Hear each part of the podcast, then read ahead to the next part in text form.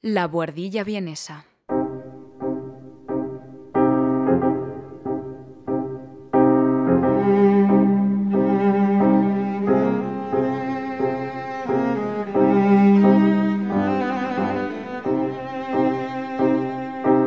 Un espacio de análisis musical realizado por Juan Velázquez desde la capital austríaca.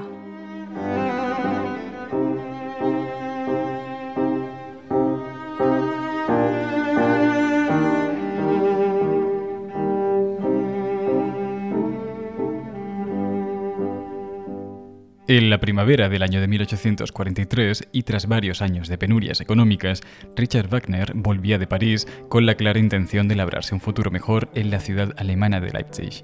A su llegada, se encontró con que en la ciudad había nuevos e influyentes músicos que dominaban sectores tan importantes como la interpretación, la dirección o la crítica musical.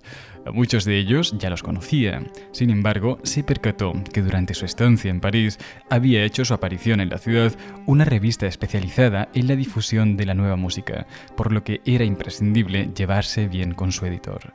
Su edición era algo confusa porque parecía estar a cargo de un grupo de artistas que se autodenominaban la Liga de David.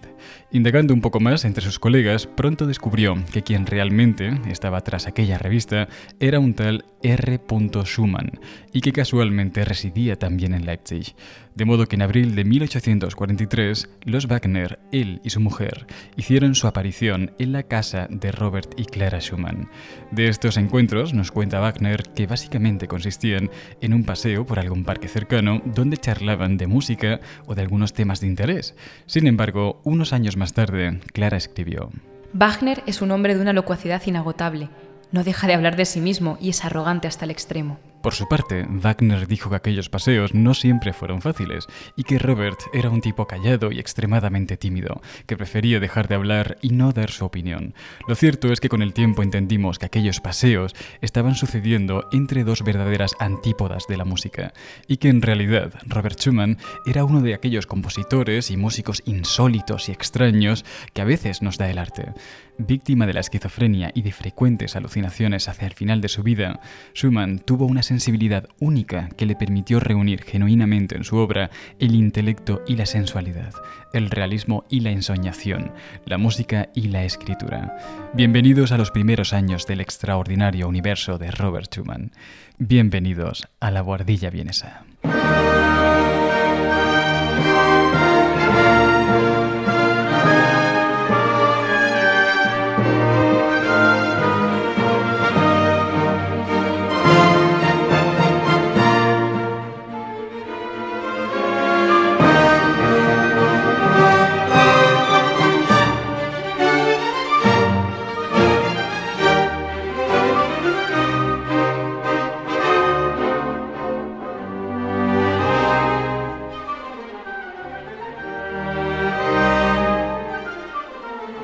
Si Mozart nació durante la luz y Beethoven vivió la transición entre ambas, la siguiente generación de compositores lo haría bajo la penumbra plena del romanticismo.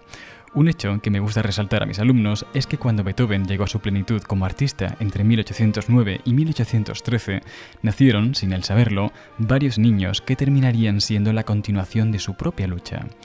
Uno de ellos sería Robert Schumann, que a diferencia de Wagner o Mendelssohn, que también nacieron en aquella época, no verían la obra de Beethoven como un legado, sino como un futuro de nuevas posibilidades con las que colaborar activamente.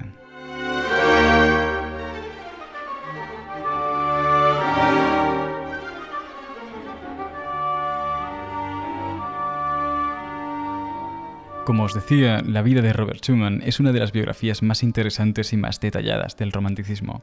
Es interesante no solo porque su música está completamente alineada con su biografía, sino también por el momento histórico que le tocó vivir y que hoy en día conocemos como la Faume-März, o los años de represión política que se vivieron en Europa entre la caída de Napoleón en 1813 y las revoluciones liberales de 1848.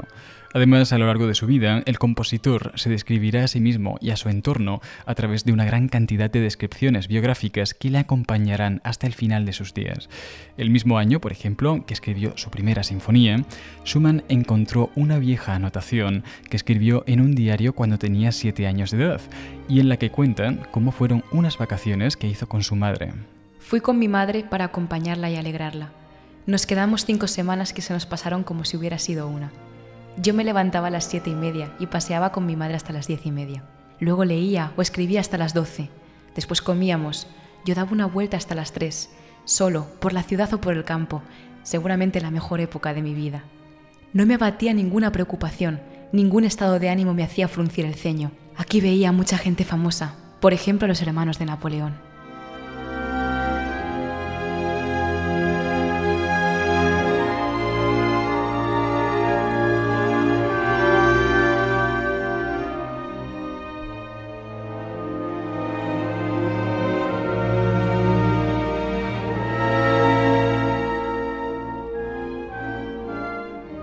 Schumann nació en 1810 en una pequeña ciudad alemana casi en la frontera con la República Checa llamada Zwickau.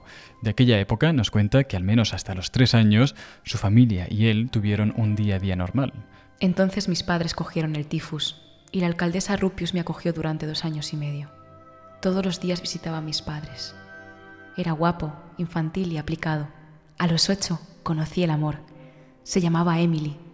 Nunca olvidaré que una vez al salir de clase, le di un beso y una carta de amor medio rota con un penique para que se comprara un vestido. Además, tanto él como su hermano Julius y algunos amigos de la escuela tenían un pequeño teatrillo callejero donde contaban chistes terribles y disparatados. Por aquella época me enamoré de otra chica. Con tan solo nueve años le escribí varios poemas. Nos amamos durante dos años con sinceridad y de manera infantil. No desperdiciábamos el amor y yo le compraba cada domingo cuatro peniques de caramelos. Dicho brevemente, era feliz.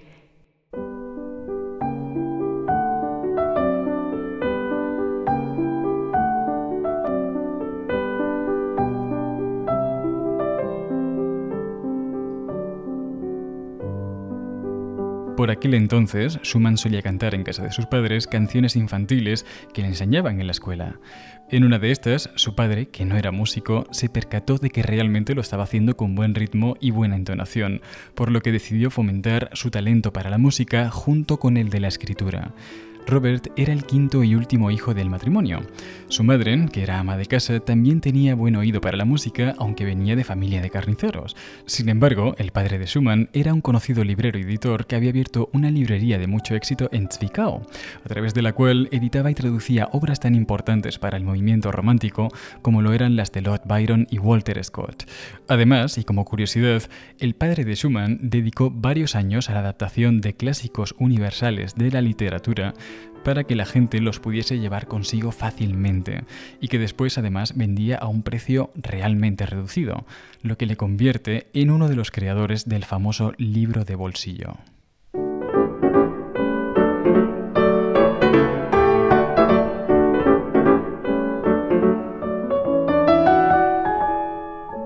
Actualmente Zwickau es eh, una ciudad en el estado de Sajonia que apenas llega a los 90.000 habitantes. Muy cerca de esta ciudad se encuentran unas laderas que por su alta cantidad de minerales se las conoce como los montes metálicos. La segunda revolución industrial y la explotación mineral de esta zona hizo que a finales del siglo XIX esta ciudad multiplicase por 10 su población, pero a principios del siglo XIX, que fue cuando Schumann se crió en ella, su población apenas superaba los 5.000 habitantes. Sin embargo, esta pequeña ciudad poseía ya la suficiente oferta cultural como para poder estimular la mente de niños como Schumann, que podían asistir a conciertos en la iglesia, o a los que daba la banda del regimiento militar, o a los conciertos al aire libre que se celebraban en verano, y hasta había una familia que organizaba conciertos en el salón de su casa a los que uno podía asistir e incluso comprarse un abono mensual para no perderse ninguno de los conciertos. Así que como veis, la oferta no era exorbitante pero sí al menos suficiente para que un joven pudiese despertar sus inquietudes.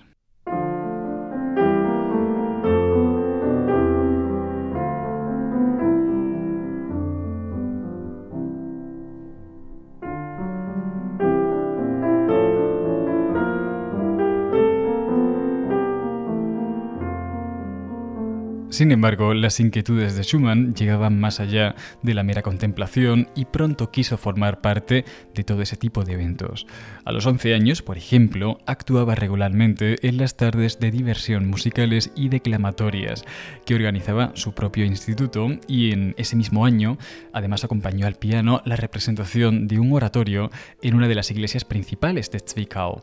Quizás eh, esta experiencia le motivase a escribir un pequeño salmo para orquesta que a día de hoy es de hecho su primera composición acabada completamente, aunque algunos años más tarde Schumann diría de ella.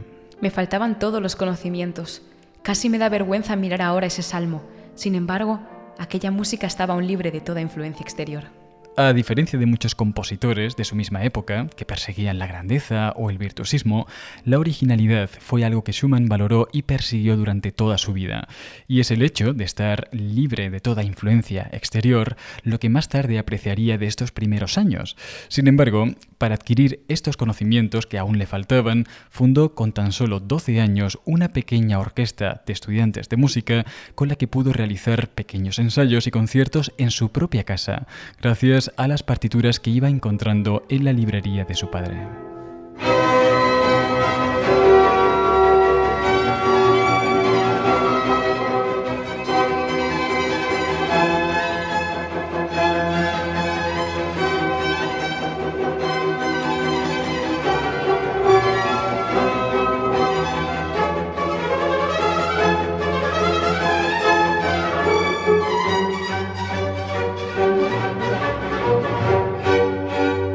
Esta sinfonía, compuesta 50 años antes y a la que Schumann ya se refería como música antigua, fue la que dio inicio a uno de aquellos conciertos en los que el mismo Schumann, de tan solo 13 años, dirigía en el salón de su casa. Pero quizás lo más fascinante de estos eventos era la delicadeza y la sofisticación con la que aquel niño dejaba constancia escrita de aquellos eventos en una colección a la que llamó Hojas y Flores y que aparte de descripciones de todo tipo e incluso la narración de un viaje en forma de cartas ficticias, pues eh, contiene el relato precisamente de este concierto. El 7 de diciembre de 1823 se ha celebrado la primera velada musical. Para empezar, una sinfonía para cuerda, trompas y flautas de Ernst Eichner. Esta pieza, pese a ser un poco anticuada, fue muy bien y no hubo fallos. Schumann apunta meticulosamente los nombres de los intérpretes que han formado parte de la sinfonía y sobre la que sigue comentando. Una composición grandiosa, continuamente coqueteando y sin rigidez. Hoffman la toca fenomenal con la flauta. Su sonido es claro, luminoso, fino y limpio. Su ritmo realmente bueno y las cadencias intachables. Casi me atrevo a decir que es una pena que este hombre no tenga otro profesor.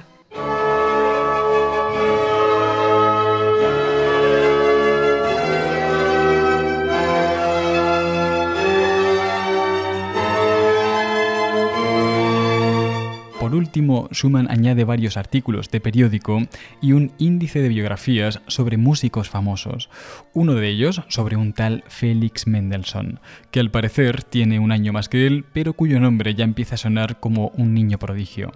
Sin embargo, y a diferencia de muchos otros niños como él, Schumann no solo sueña con ser músico, sino que también sueña con ser escritor. Y esto es lo que lo hace tan especial en aquellos años. Schumann no quiere ser solo un músico o solo un escritor, sino que quiere ser ambas cosas. Es decir, que con tan solo 13 años, Schumann ya quiere ser un artista integral.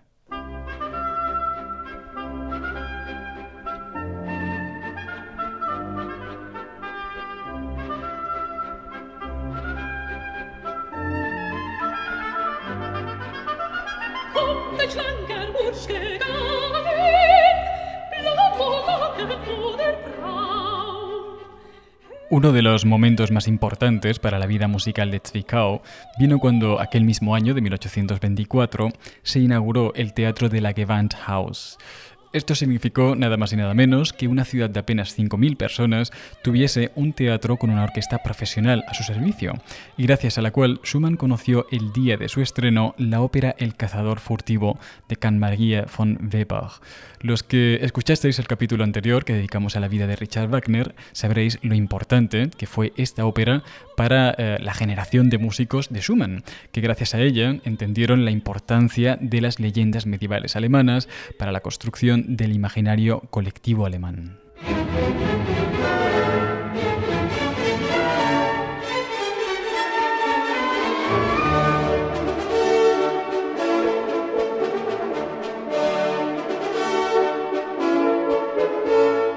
Sin embargo, y a diferencia de Wagner, esta ópera no pasó de simplemente sorprender a Schumann, porque en realidad, a sus 14 años, aquel niño sentía ya bastante más interés por la literatura que por la música. Por ejemplo, aquel mismo año dedicó buena parte de su tiempo en ayudar a su padre con un proyecto para la creación de una galería de imágenes que reuniese a los hombres más importantes de todos los tiempos, además de ayudarle a recolectar información para la confección de varias enciclopedias. Por aquel entonces, y con este tipo de tareas, los ídolos de Schumann no se encontraban en la música, sino en la literatura. De hecho, su padre le decía a menudo que si su generación quisiera ver algún día una Alemania unida, primero tendrían que aprender a cuidar y preservar su literatura. Así fue como su padre lo dejó escrito en el prólogo de una publicación que hizo algunos años antes. Lo que realmente mantiene unido como nación al pueblo alemán es su literatura. Mientras la tengan, no deben tener miedo.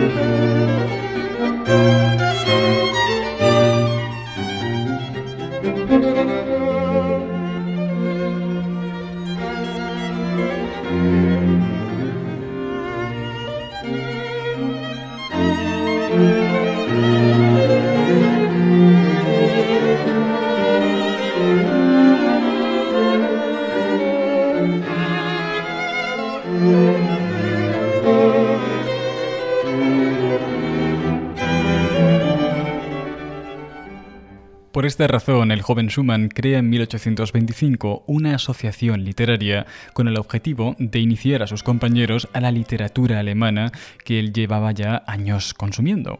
De esta época es también su primera publicación literaria, una serie de ensayos sobre la íntima relación que le encontraba entre la música y la poesía y una reflexión de por qué la tragedia como espectáculo no había funcionado en la antigua Roma, pero sin embargo sí lo había hecho en la antigua Grecia. Música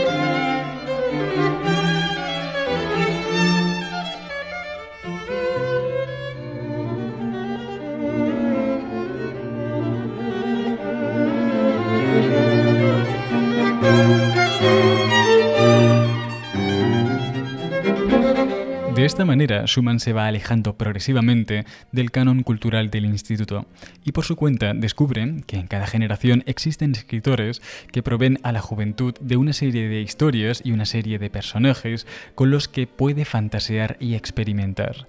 En la generación de Schubert, por ejemplo, los artistas jóvenes utilizaban personajes que provenían de las novelas de Goethe para experimentar con nuevos tipos de belleza y nuevos tipos de personaje en el arte. En su generación, sin embargo, los personajes que inspiraban provenían de las novelas de Eta Hoffmann, Ludwig Tieck y Jean Paul, tres escritores alemanes cuya influencia a las nuevas generaciones llegó hasta bien finalizado el siglo XIX.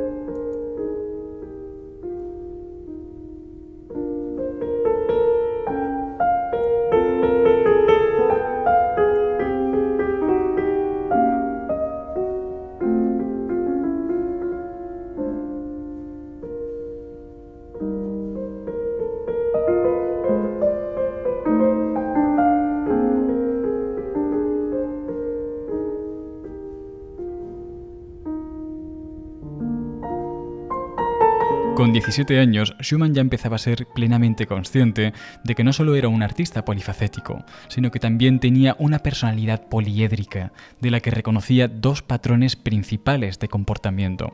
Por un lado estaba el Schumann sensible, el Schumann poético y nostálgico, y por otro se encontraba el Schumann impulsivo e impetuoso que le sacaba de tantos problemas como le metía.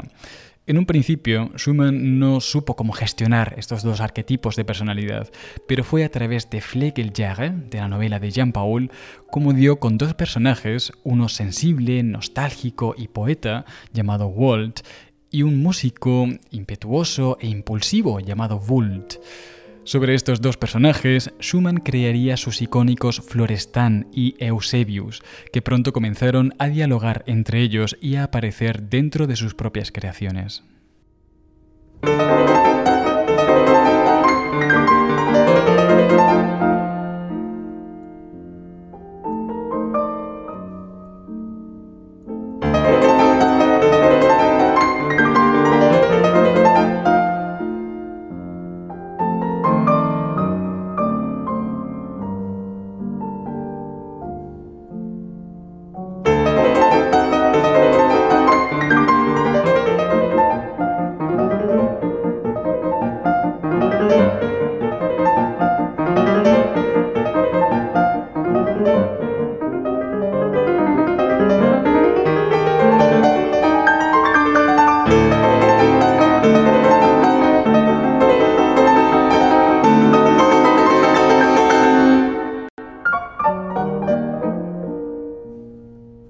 Tras la selectividad, donde por cierto suspendió matemáticas, Schumann se encuentra tan perdido como cualquier otro joven de hoy en día. Sin embargo, lo único que tiene claro es que quiere ir a Bayreuth a visitar la tumba de Jean Paul y de paso visitar a algunos escritores para que lean su trabajo y le den su opinión.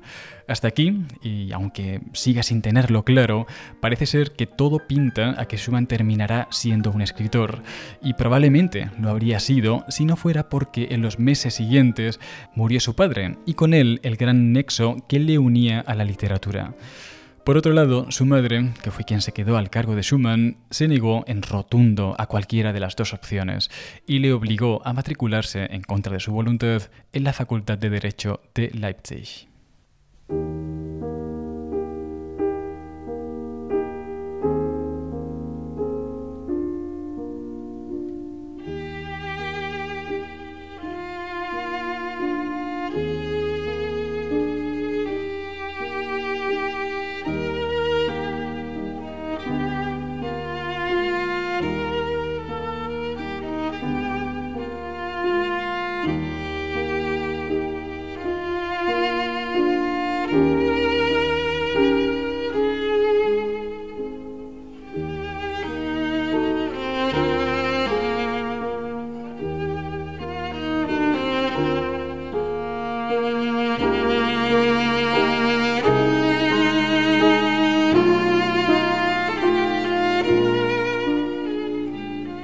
Schumann vivía en la calle Brühl con su colega Flexig.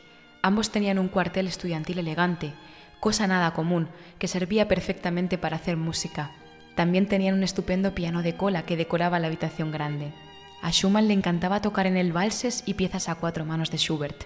Un día, junto con un compañero violonchelista que luego terminaría siendo alcalde de Leipzig, interpretó el trío con piano en si bemol mayor opus 99 de Schubert. Para ello, Schumann organizó una fiesta musical a la que fueron convidados muchos estudiantes de música y el profesor de piano Vic, en calidad de invitado de honor. Fue una tarde inolvidable y terminó con champán en cantidades demasiado abundantes, lo que terminó por tumbarnos a todos. De esta forma nos describe un compañero de universidad las nuevas vivencias que Schumann está teniendo como estudiante de Derecho en Leipzig. Eh, por una parte, el derecho ni se menciona. De hecho, su compañero de habitación aseguró décadas más tarde que raro era el día en el que Schumann asistía a clase. Además, aparece en esta carta un tal profesor Vick, que parece ser su nuevo profesor de piano y del que os hablaré un poco más tarde. Y al parecer, eh, las veladas musicales pues, han ido desplazando a las del círculo de lectura, por lo que podríamos decir que tras la muerte de su padre y ante la prohibición de su madre, Schumann parece estar priorizando cada vez más la música frente al resto de opciones.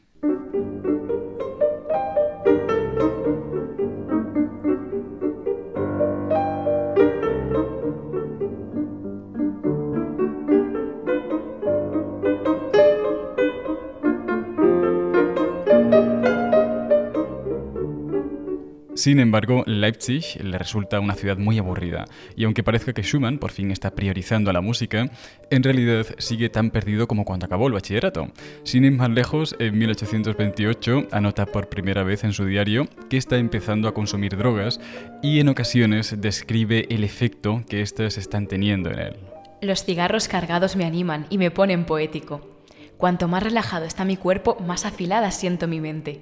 Mientras tanto, no puedo hacer nada, pero sí después. Además, si un día me deja tirado, al día siguiente mi fantasía está libre y elevada. Después de uno de los años más improductivos en la vida de Schumann, pide traslado a Heidelberg, que entre los estudiantes tiene fama por su buen tiempo y por ser una ciudad mucho más divertida que Leipzig.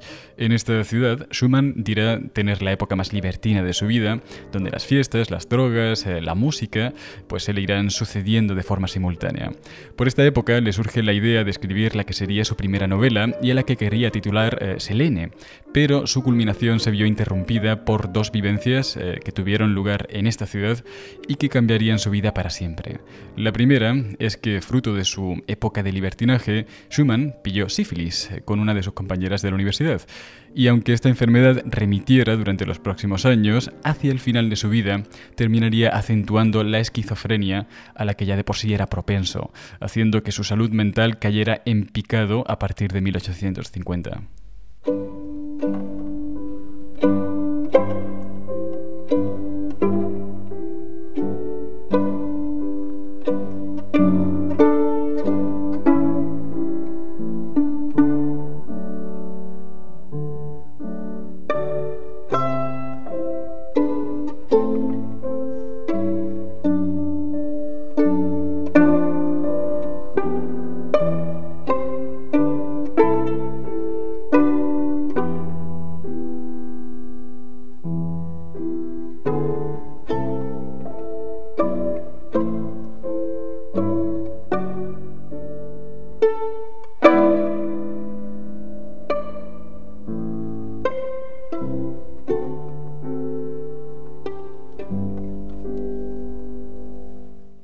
Esto os hablaré ya en otra ocasión porque la segunda vivencia que le cambió la vida tuvo lugar mientras se frustraba estudiando una de las virtuosas variaciones para piano del pianista checo Ignaz Moscheles, que era un pianista que estaba muy de moda en aquella época y que tenía prácticamente el pleno dominio de los escenarios para piano en la Alemania sajona.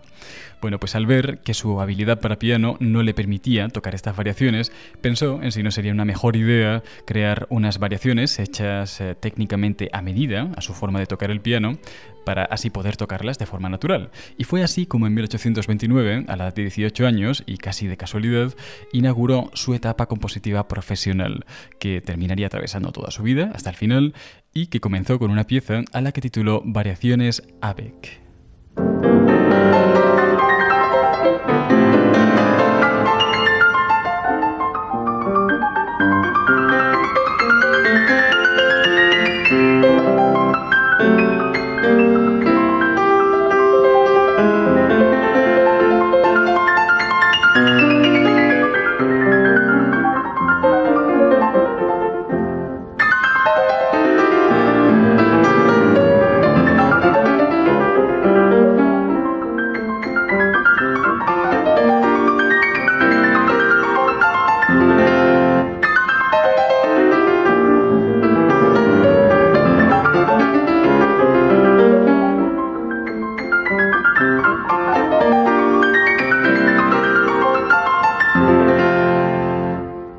Estilo y del trasfondo de estas variaciones os hablaré con detalle en nuestro próximo capítulo, porque como veréis, las primeras obras de Schumann son claves para entender su estilo y además son muy curiosas y tienen mucho que contar.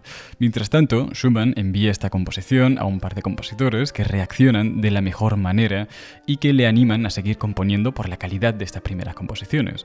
El resultado de esta vivencia, que fue tremendamente gratificante para Schumann, junto con las veladas al piano y el trato directo con nuevos compositores, pues le fue alineando cada vez más con la idea de ser músico, hasta que en 1830 recibió la respuesta de su madre tras eh, comunicarle que por fin había tomado la decisión de ser músico.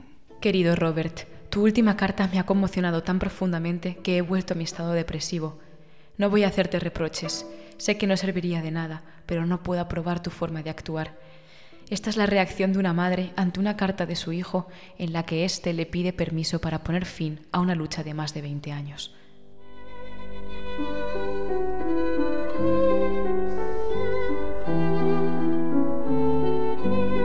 Por supuesto, la madre de Robert está intranquila con la decisión de su hijo y escribe directamente a Friedrich Wieck, el profesor de piano que había tenido en Leipzig, para que éste le informe sobre el talento real de su hijo. Sin embargo, el profesor Wieck, lejos de hacer valoraciones sobre su talento, le responde. Le aconsejo que su señor hijo abandone la calurosa Heidelberg, que alienta todavía más su fantasía, y vuelva a nuestra fría y sosa Leipzig. Bajo esta premisa, me comprometo a formar a Robert en el plazo de tres años convirtiéndolo en uno de los más grandes pianistas vivos. Y a pesar de que su madre piensa que este profesor está pensando más en su fama que la de su hijo, Robert vuelve a Leipzig con 19 años con la idea de ser pianista. Sin embargo, ni la ciudad ni el profesor parecen motivarle lo suficiente, y la composición y la literatura vuelven poco a poco a distraer de nuevo su atención. Cuando no tiene que preparar una de sus clases de piano, Schumann se pasa días aprendiendo composición a través de la obra de otros compositores. De hecho, durante algún tiempo, sus ejercicios de composición se reducirán a enlazar simplemente clichés musicales uno detrás de otro. Es su forma de aprender. En esta etapa, a Robert le obsesiona cómo conseguir su propio estilo y qué decir a través de su música.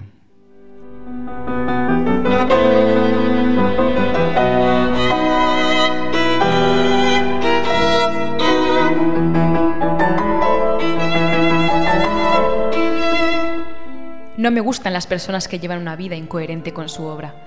Prefiero ser diez veces menos que otros, pero al menos serlo por mí mismo.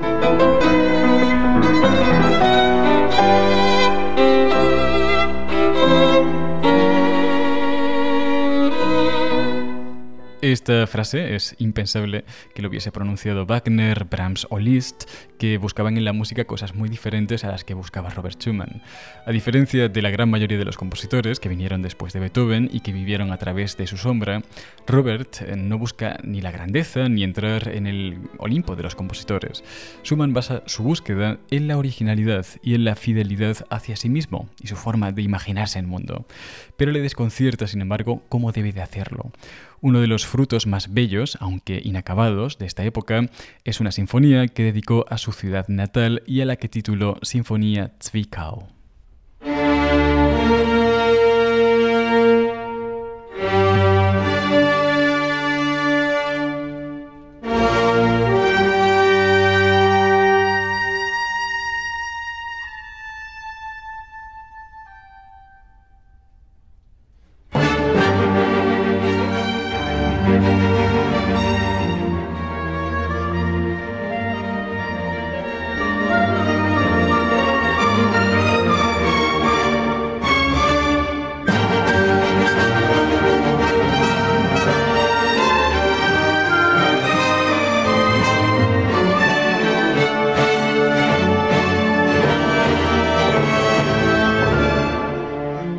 La creación de esta sinfonía, junto con otra obra para piano, a la que tituló Papillons, eh, arrojó bastante luz sobre cómo quería hablar a través de su música y le despejó bastante el camino en la elección de la composición sobre el piano y todo lo demás.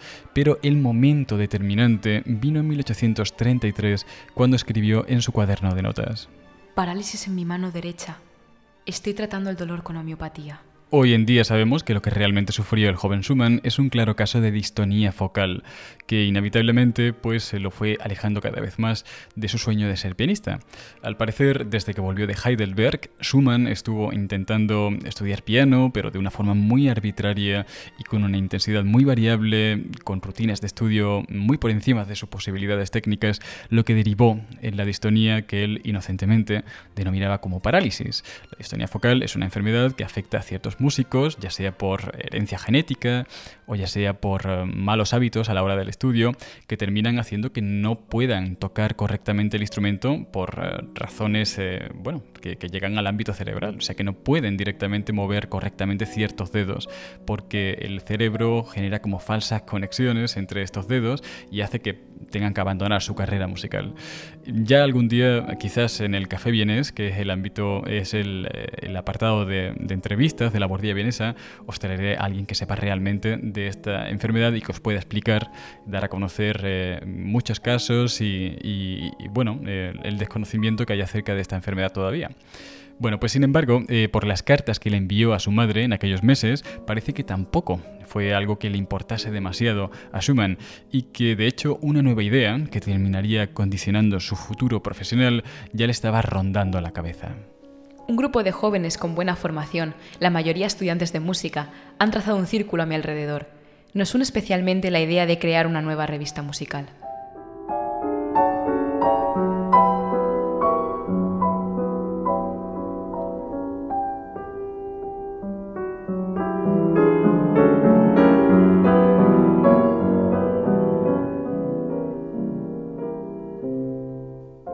Y la forma en que estaba escrita esta revista es eh, de verdad de lo más peculiar, porque las críticas musicales que Schumann realizaba eh, se basaban en conversaciones que exponían diferentes opiniones y puntos de vista, algunos de ellos completamente contradictorios, y que daban personajes independientes que decían pertenecer a una asociación llamada la Liga de David. Nuestras noches italianas continúan. Florestán, el asaltacielos, está desde hace un tiempo más tranquilo que nunca y parece tramar algo. ¿Cómo qué? Eusebius, continuó Florestan, ¿restapes demasiado?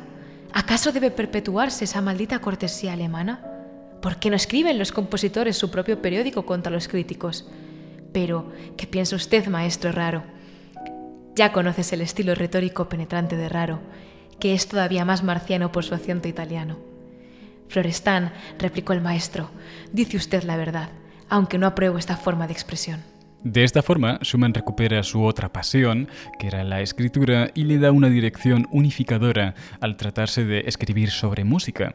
En aquella época, además, la rapidez con la que se envía ya el correo postal es asombrosa y esto facilita que muy rápidamente Schumann pueda crear una red de contactos para la fundación de la revista, que incluye editores, patrocinadores e incluso eh, corresponsales regionales. Eh, tenía corresponsales incluso en, en San Petersburgo, que le enviaban crónicas de lo que sucedía a nivel musical en aquella ciudad. La revista, a la que llamó Die Neue Zeitschrift für Musik, o la nueva revista de música, eh, se estrenó en Leipzig en el día 3 de abril de 1834, con una tirada inicial de 400 ejemplares, que está muy bien para ser una revista que está iniciándose, y una regularidad de unas dos veces por semana. Al principio, Schumann prefiere ocultar su nombre y durante el primer año casi que se lo toma como un juego en el que aparece como editado por una asociación de artistas y amigos de artistas. Sin embargo, a partir del segundo año, Schumann ya es consciente de la reputación creciente que está tomando la revista y comienza a firmar la edición de los ejemplares como una asociación de artistas bajo la supervisión de R. Schumann.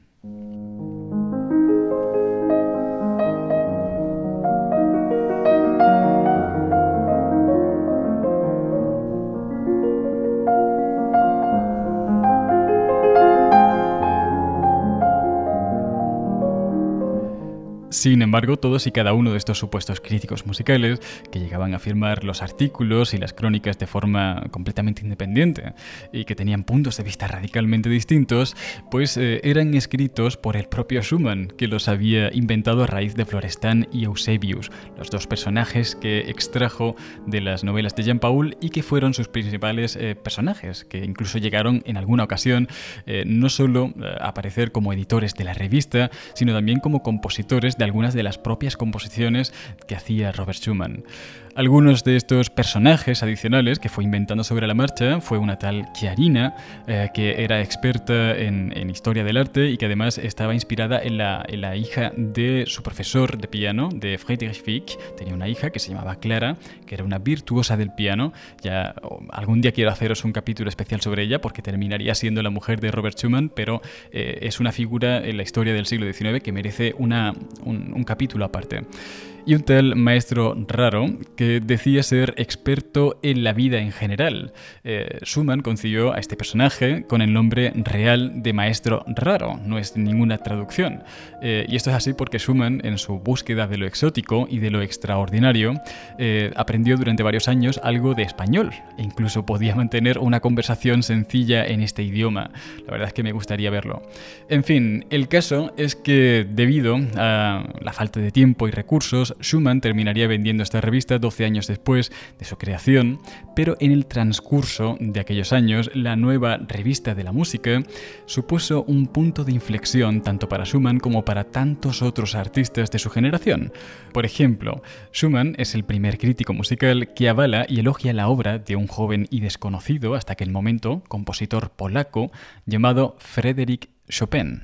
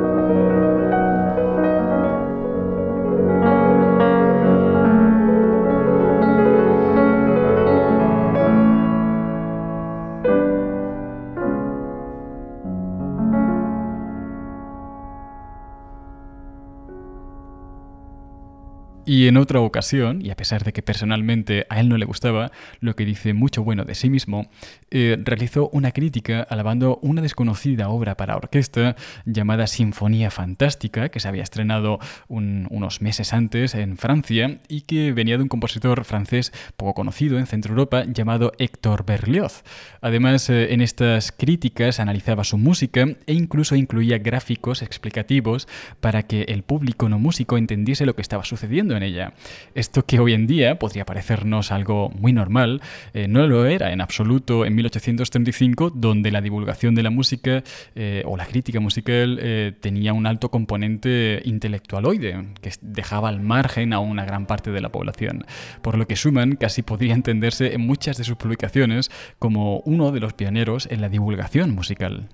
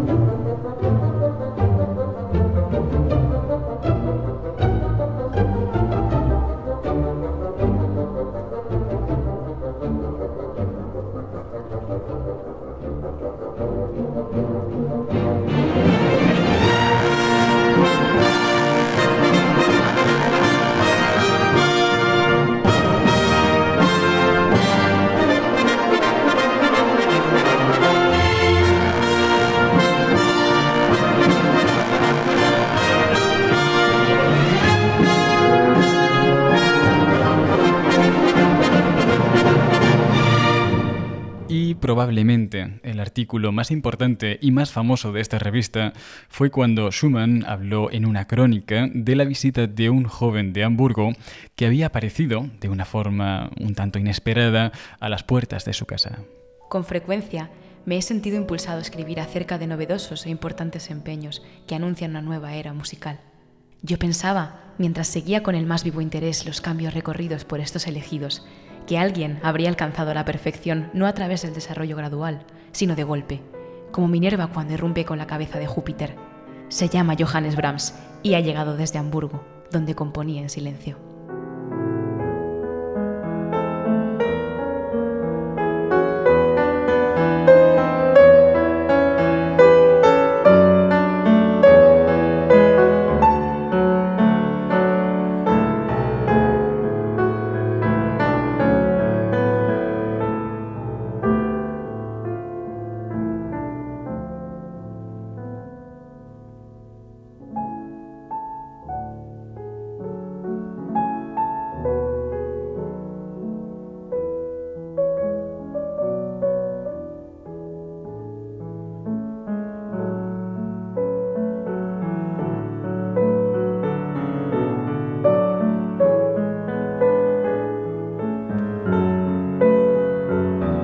Gracias a esta reseña de Schumann, que es en realidad mucho más larga, yo simplemente os he mostrado un trocito de este artículo, pues eh, muchos promotores que consumían esta revista, promotores de concierto, se interesaron por aquel chico del que hablaba Schumann y a Brahms, eh, que había nacido y había crecido en uno de los barrios más pobres de Hamburgo, le cambió la vida de un día para otro.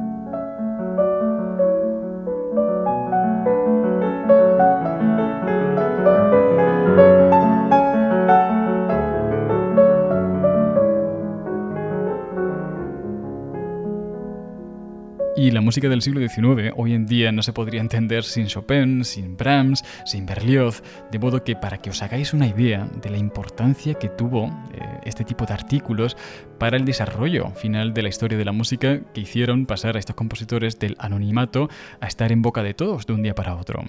Y por cierto, que esta revista, que Schumann terminó vendiendo 12 años después, por cuestiones de incompatibilidad con su agenda, eh, sigue activa a día de hoy. Es una revista que podéis comprar en Leipzig y se sigue llamando exactamente igual. Die Neue Zeitschrift für Musik, en el caso de que, de que la veáis anunciada allí, o la nueva revista de música.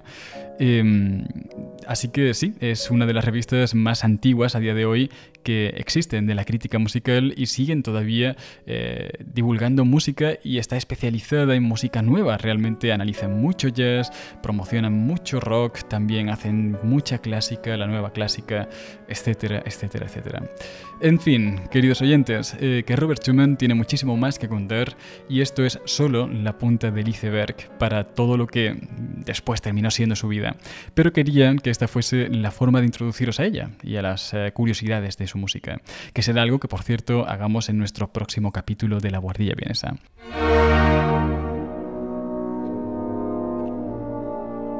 Así que sin más os dejo directamente con el cuarto movimiento de su tercera sinfonía, que para mi gusto es uno de los momentos más icónicos de todo el siglo XIX y uno de los más bellos de toda su música.